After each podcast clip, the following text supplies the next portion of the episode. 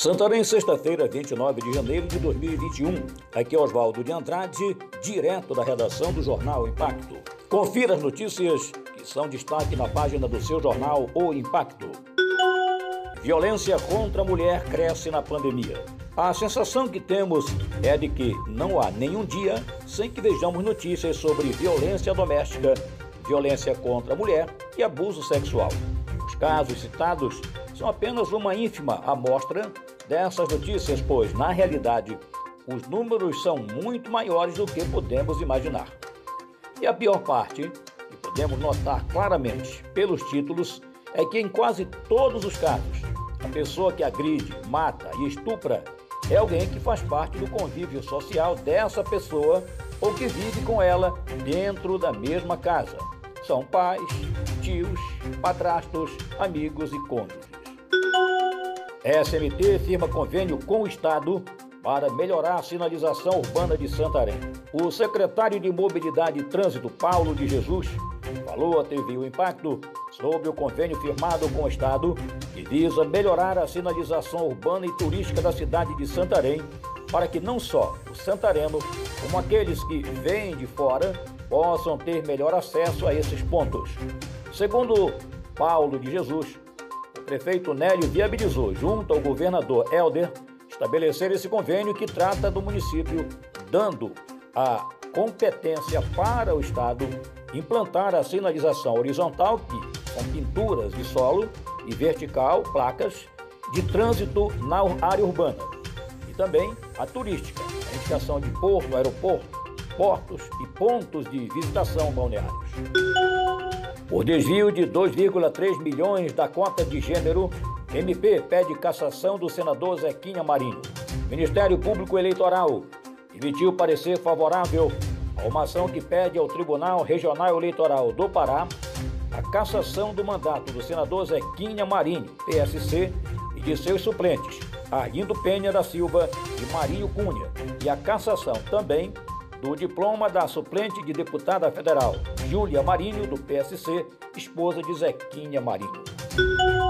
MP Eleitoral pede também ao TSE cassação de Helder Barbalho por abuso de meios de comunicação e uso de fake news. O Ministério Público Eleitoral do Pará enviou na segunda-feira ao Tribunal Superior Eleitoral um pedido de cassação do mandato do governador do estado Helder Barbalho do MDB e do vice-governador Lúcio Vale do PL por abuso de poder econômico e utilização indevida dos meios de comunicação social na campanha eleitoral de 2018, inclusive com a disseminação de fake news. Governo prorroga prazo para pagamento de tributos do Simples Nacional. O governo federal prorrogou para dia 26 de fevereiro o prazo para pagamento dos tributos do Simples Nacional referente a janeiro de 2021. A resolução aprovada pelo Comitê Gestor do Simples Nacional foi publicada hoje no Diário Oficial da União. O Simples Nacional é um regime tributário diferenciado que reúne em um único documento de arrecadação os principais tributos federais, estaduais, municipais e previdenciários, devido por micro e pequenas empresas que faturam até 4,8 milhões por ano. Operação Green Gold desmonta garimpo ilegal no Pará.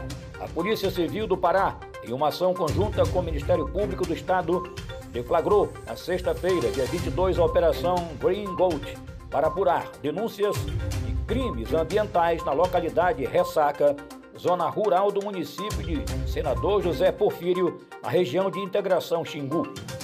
A operação, que durou cerca de 20 horas, foi encerrada no dia 23 com a apreensão de máquinas e prisão de três pessoas, entre as quais um homem que manobrava uma retroescavadeira para obstruir a via de acesso na tentativa de impedir a chegada das equipes de segurança à sede do garimpo. Prefeito Nélio garante que há oxigênio para atender Hospital Municipal e UPA 24 horas. Em vídeo divulgado, o prefeito de Santarém, Nélio Aguiar, tranquiliza a população ao afirmar que há oxigênio suficiente na cidade para atender a demanda dos hospitais que necessitam do produto para o tratamento de vítimas da Covid-19 e outros casos. A falta de oxigênio é uma preocupação grave, pois o problema já está afetando algumas cidades do oeste do Pará. Desse modo, medidas já estão sendo tomadas para que Santarém não venha passar pelo mesmo problema. Projeto em trâmite prorroga até abril pagamento do auxílio emergencial. O projeto de lei número 5650-20 prorroga o pagamento do auxílio emergencial como medida de enfrentamento à pandemia da Covid-19, com valor de 600 reais até abril deste ano. O auxílio foi criado pela Lei 13.982-20 para atender pessoas em situação de vulnerabilidade social durante a emergência de saúde pública provocada pela doença. O projeto tramita na Câmara dos Deputados. Para reafirmar, apenas informamos o seguinte: esse projeto ainda está em tramitação, ou seja, ainda não foi prorrogado o abono. Para mais notícias, acesse www.impacto.com.br. Uma ótima semana a todos e até a próxima.